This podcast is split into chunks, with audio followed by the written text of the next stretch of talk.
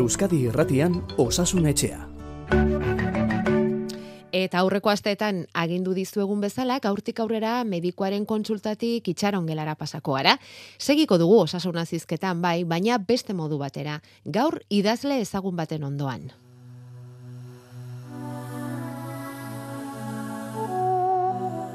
Postari idazlea edo idazle postaria. Postari Parisen, Maulen eta Baionan.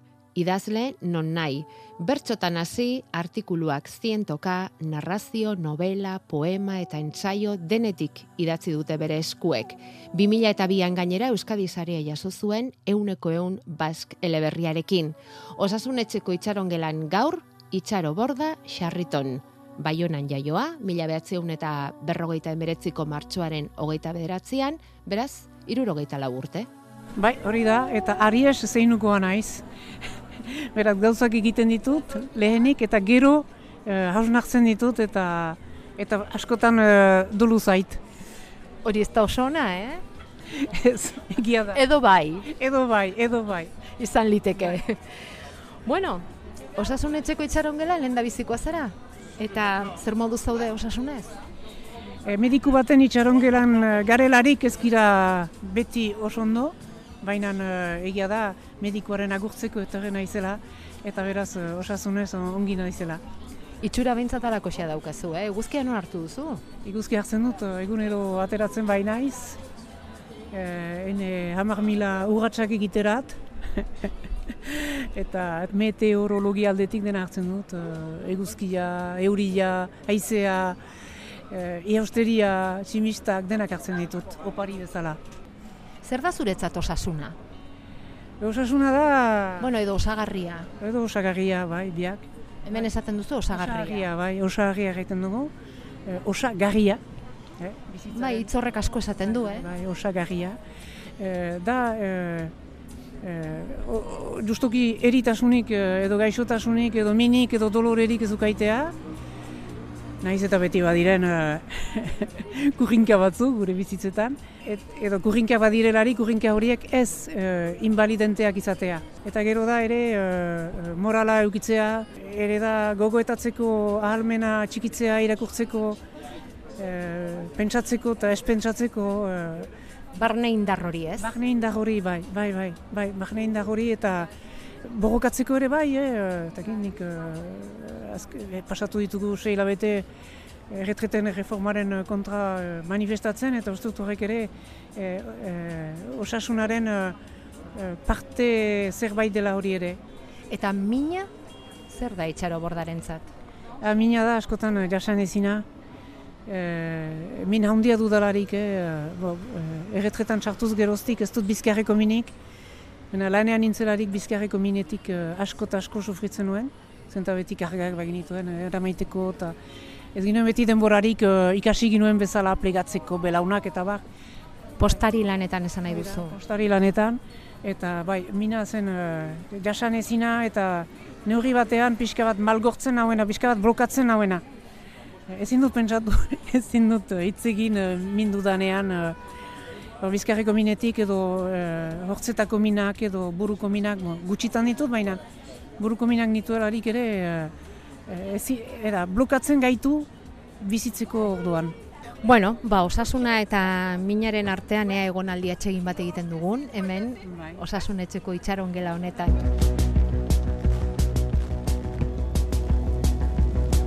Eta azkenekoz benetako mediku baten itxaron gelan noiz izan zinen? Ebe izan iz, duela, duela bi aste, e, ene mediku e, izendatua dena, zenta hemen badituko mediku izendatuak, eta beraz haien ganagoaz. E, Familia medikua, ez? familia medikua, familia medikua, eta badu ogoita bost urtek hasik mediku bera dudala, baionarat etorriz geroztik mediku berdina dut. Eta halako dolore txipi bat dukan dut hementxe ehititilean, ez dakit eh, Atz txikian, Atz txikian, eh, mamu batek eh, xistaturik edo mendian ibili naizelako, eh, ez dakit elurri batek edo xistaturik. Eta beraz sufritu dut, hor, eta haren ikustera joan naiz.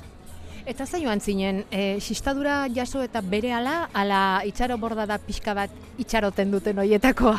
Itxaroten duten horietakoa naiz, maite dut egukitzea, eta haintzineko belaunalditako jendek bezala eta bereziki emaztek bezala, beti espero dut uh, bere ber joanen dela, bere ber sendatuko dela.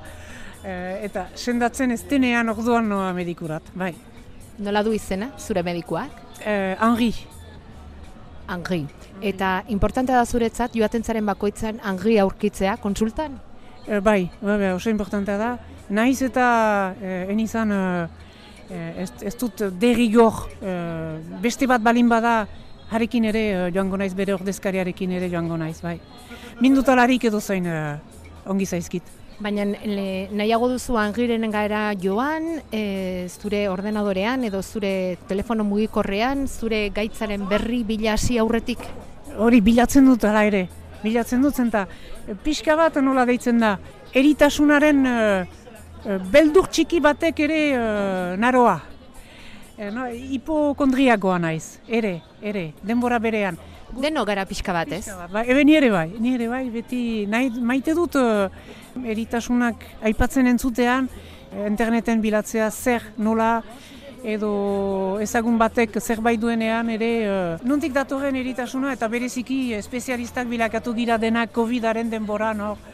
Eta uste dut, uh, Felix medikuaren, medikuari esker ere asko, asko eta asko ikasi dugula justukin eta eritasunaz, epidemiez, minaz, gure inguruan hiltzen ziren ziren jendez eta bai momentu latza izan da, bena asko ikasi dugu momentu horta.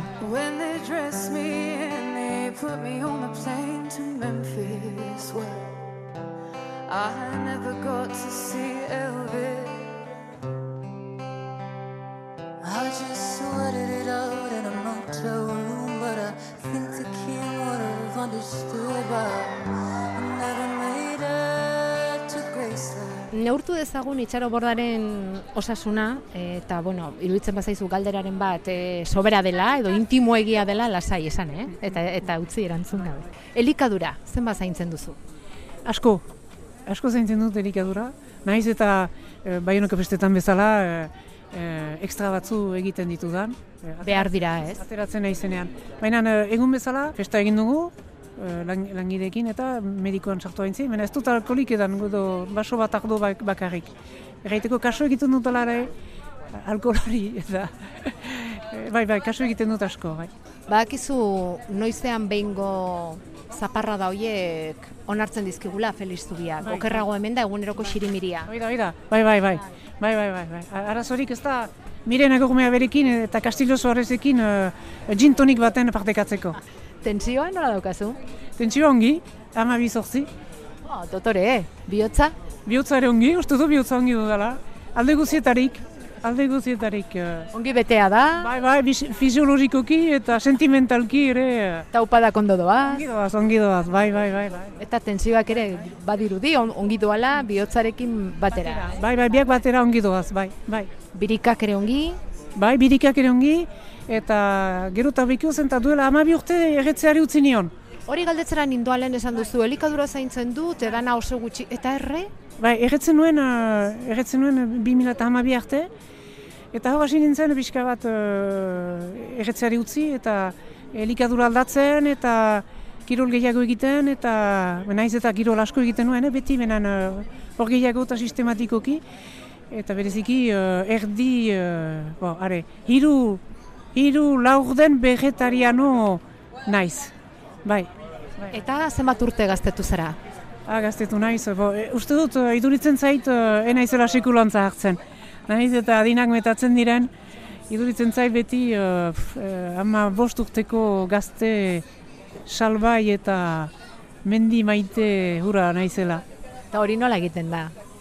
Bo, ez da, morala txikiz, morala txikiz eta onartuz realitatea, naiz eta bizitzan uh, nik ere beste bezala okan ditudan momentu uh, gagatzak, nahal pentsatuz uh, uh, bat beti altxatzen dela, Bruce Pristine kantatzen duen bezala.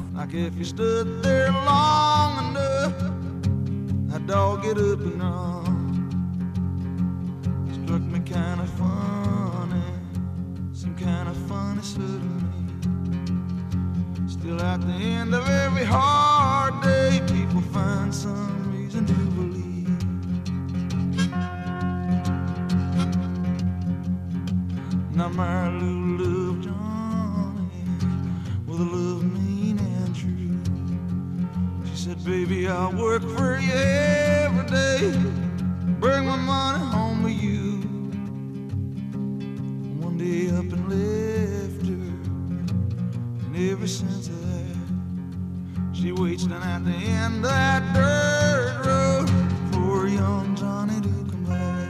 diguzu, e, irurogeita lau urte, e, postari izana, badakigu, postari, txaro borda, lotzen dugu, idazle noski, baina postari ere bai. Bai, retretan ez, badu bi urte retretan naizela, bai. Eta primeran, ez? Ba, bai, bai, bai, uste dut hori osagarrian girelarik opari bat dela.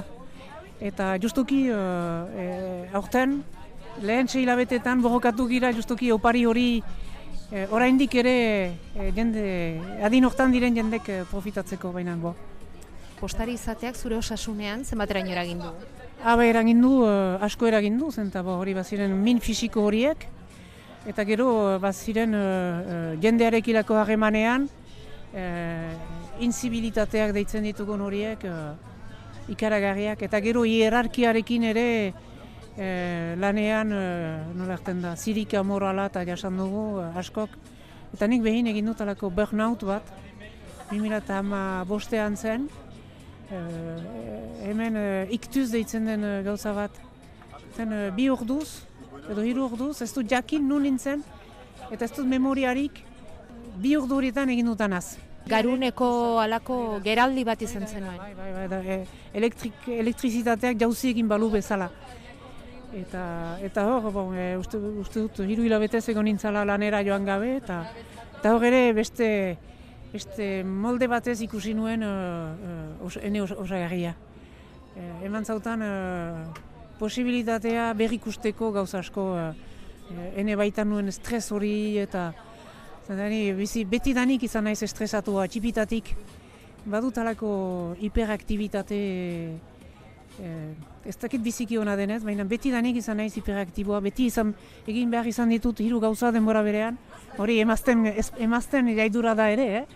Ena beti gauza horiek, beti zainetan, beti, uh, beti uh, goait, eta, eta beraz, hor ere, hor hasi nintzen uh, yoga egiten eta meditatzen, justoki, 2008an.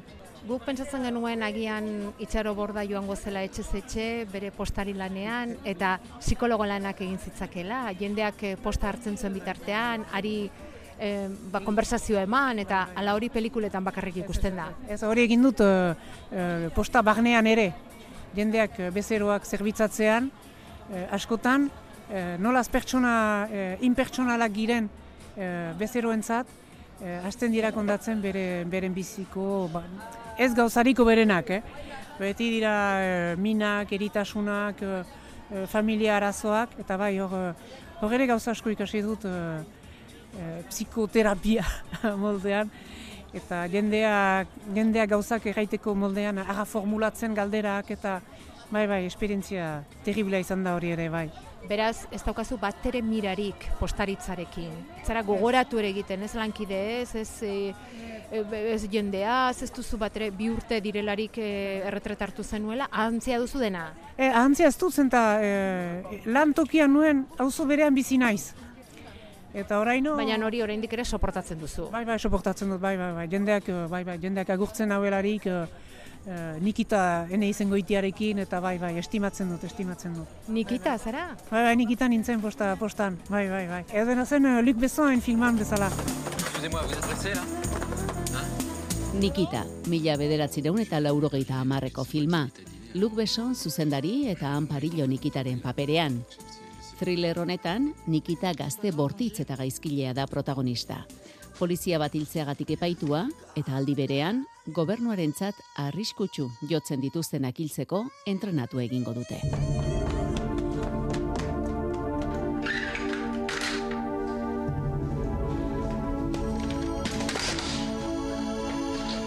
Nikita filma bai, bai, eh, zenta behar genituen gure izen deiturak ezagri eta nik genuen nahi agertu uh, izen deiturekin.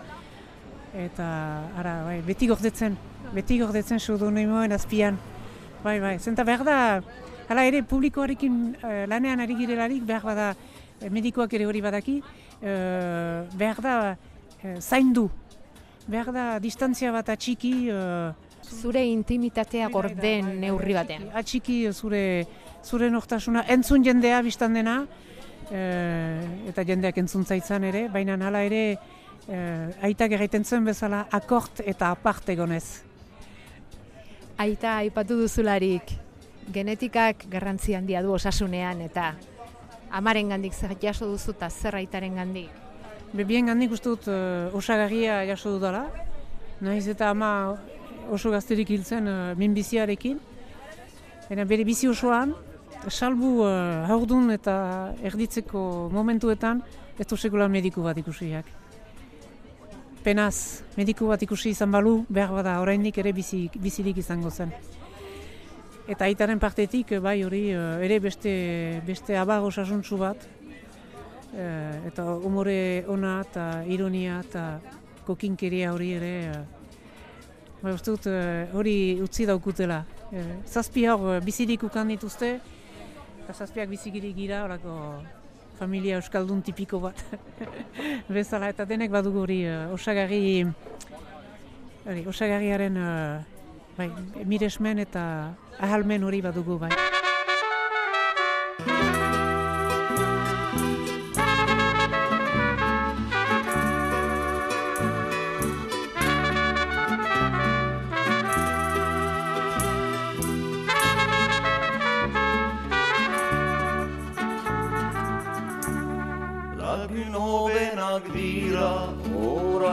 Orai etxaiturik, biak beitziren ordin, burra bateganik. Usako baten gatik, itzala itzen manik, maimena ebatzirik, eri bat jauzik. Eta harima nola elikatzen du itxaro bordak? Habe, harima elikatzen dut, uh, zenta, azken uh, urte hauetan hasi dut uh, meditazioa ere, eta yoga ere egiten dut. Ara, badut uh, irakasle numeriko bat, eta oso, oso geek naiz.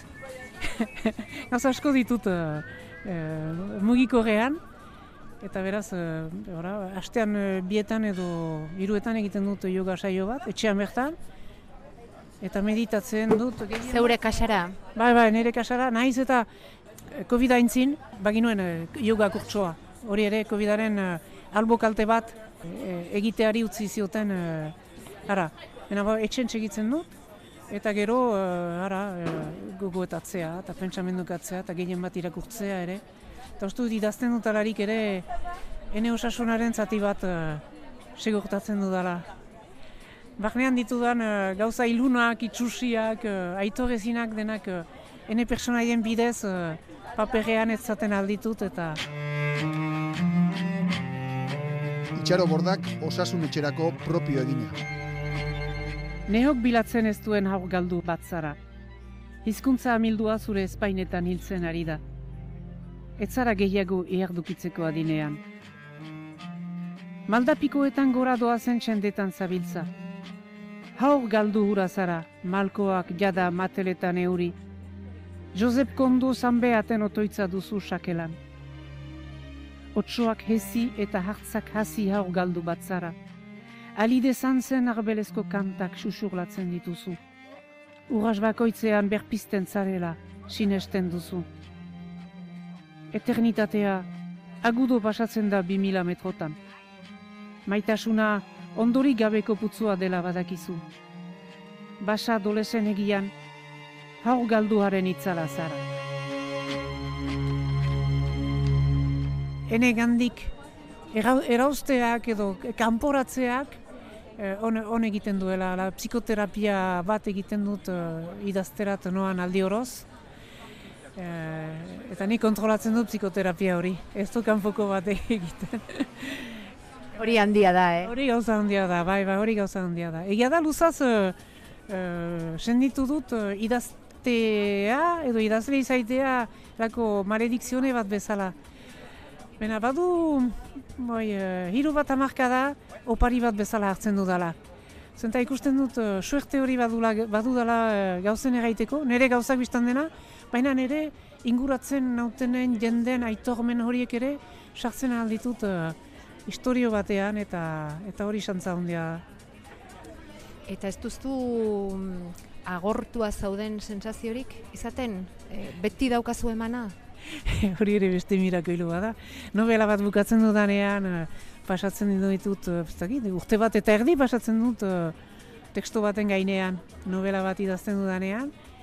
Eta egia da, bukatzen bukatua dela erabakitzen dudanean, hutsa ustua senditzen naiz. Ez dute ganen uh, Amelin Otomben bezala uh, hau erditze bat bezala dela, sabela huts senditzen dutala eta ez mena e, beti ari naiz zer idaz dezaket ondotik. C'est très difficile de savoir ce qui m'influence parce que je, je suis une, une, une, telle machine que je, je, je passe un petit peu au travers de tout. Amelie Nozon, mila bederatzireun eta irurogeita seian, Bruselan jaiotako idazlea. Berak esana da, beti sentitzen dela urdun balego bezala. Liburuak sabelean eta liburuak erdituz. Beti aurdun balego bezala. Bere originaltasuna nabarmentzen dute eta umorea askotan surrealismoraino eramaten duena. Bere novelak laburrak baina trinkoak izan ohi dira eta elementu biografiko askokoak. Hor, mirakuilu bat gertatzen da, beti bada zerbait idazterat uh, bultzatzen hauena, artikulu bat idatzi behar dut alarik, eh, lehen uh, sistan ez dakit zerretaz idatz eta gero ibiltzera noa edo gauza bat entzuten dut edo irakurtzen dut edo norbaitekin hitz egiten dut. Eta beti zerbait, uh, hiz bat, giro bat, uh, esperientzia bat uh, aipatzeko etortzen zait. Eta, eta hori beste mirako hilu bada. Ura bezala, ura bezala badalako isuri bat. Beti uste dugu agortzen dela, baina ez da sekulan agortzen. Iraun beza hori ez da mirakulu bat, hori ez dakit, nolabait landuko duztu edo ez dakit zer bai. bai, landua behar du izan horrek. Lana ere da, bai, lana ere da, lana da eta ere eh, adi egotea, erne egotea, goait egotea zerbait, eh, gure enengurunean edo nitan zerbait eh, agertuko dela. E, oraindik ere, idazten duzu, e, ez dakit nola esan, sistematikoki edo nola? Bai, bai, egunero idazten dut, zerbait, ene egunkari bat bezala, badut, eta badu 2000 eta... Ordua ere badaukazu? Jarria idazteko? Bai, be, gozaldu eta idaztera plantatzen iz, eta gero ene lanetan ari niz. Bai, eta aratsalde aldiz, e, ibiltzeko, eta kirola egiteko, eta iragurtzeko, eta filmak ikusteko, eta erabiltzen dut, bai, bai. Aski funtzionarioa naiz alde hortaik. Disiplinatua. Bai, bai, disiplinatua, bai, bai. Eta denbora berean erraiten notzun bezala hiperaktiboa. E, batzuetan aspertzen hau hiperaktibotasun horrek, beti zerbait egin beharra eh, gauza bat bukatu eta beste zerbait hasi behar hori. Behar bada psikologo batek zerbait uh, aurkituko luke joaiten ez denik hortan.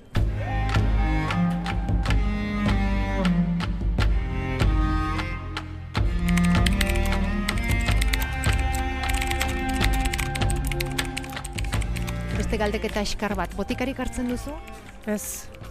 Alergiarik? Ez, lanari hori bukatua duzu, beraz, kitxo, lehen esan diguzu, eh, aurdunaldi batean ustutzen zaren bezala, gelditzen zarela, novela bat amaitu urduko aurrik izan duzu? Badut, alaba bat badut, ogoita hama sei urtekoa, ainara, e, berari ere uste dut oparitu dio dala osagarriaren e, ahangura eta kezka hori. E, eta bi, bi seme ditu, beraz, e, ama naiz, Beraz, ere badalako e, bizitzaren, hariaren segida bat bezala.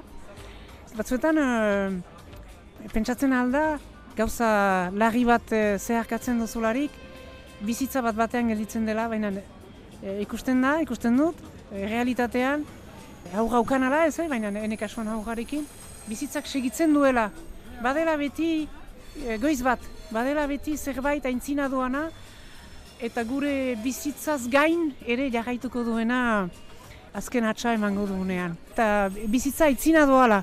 Eh, ez girela gu azkenak, ez girela gu bizitzaren arduradun bakarrak eh, jakin behar dugula uzten eta jakin behar ditugula gauzak eh, joaten uzten beti izango dela etorkizun bat norbaitentzat.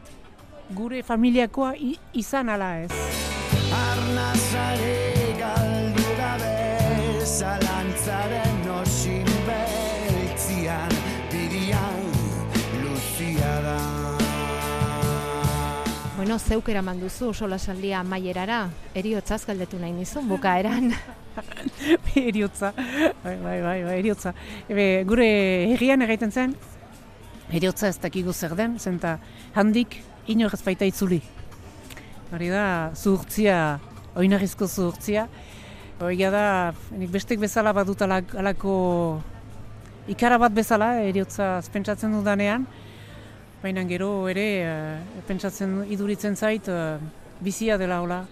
Noizbait etorriko dela, bizitzan gauzak etorri diren bezala, aurrak edo dakit, maitasunak edo beti dela sortu, bizi eta hil.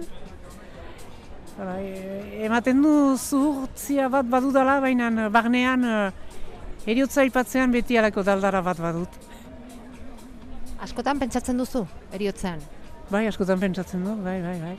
Ene inguruan jendeak hiltzen direnean, edo teorikoki ere bai, idazten dudanean, eta pertsonai batzu behar ditut uh, eriotzara eraman. Eta ez naiz uh, evangelista bat, norbait uh, biz, berbizi arazteko. Ara, bai, bai, bai, askotan pentsatzen du, bai, bai. Behar bada hori da bizitzea ere, e, e, bukaerari pentsatzea denbora berean. Mm, pentsatu daukazu zeurea? E, ez, ez dut pentsatua. Urrun ikusiko duzu, ez? Badakit edo noiz izan daitekela, baina bai, ahalik ugunen, ahalik ugunen hobe. Mendian urxiripa arroken artea Hauenetan igarrez jausten da bidea. Izan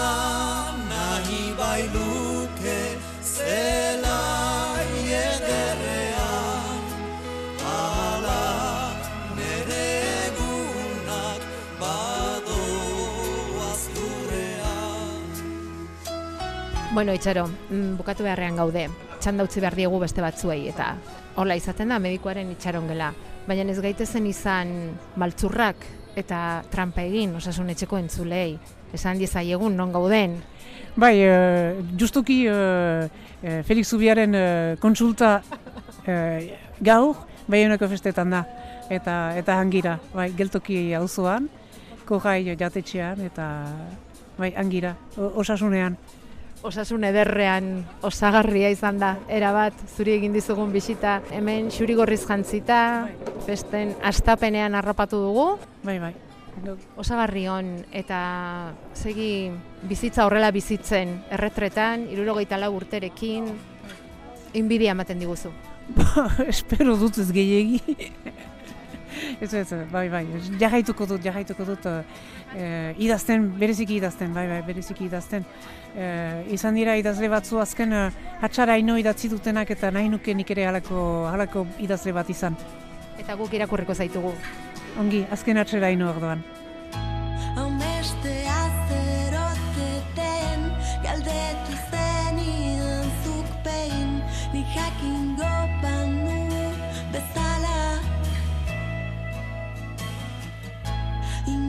just got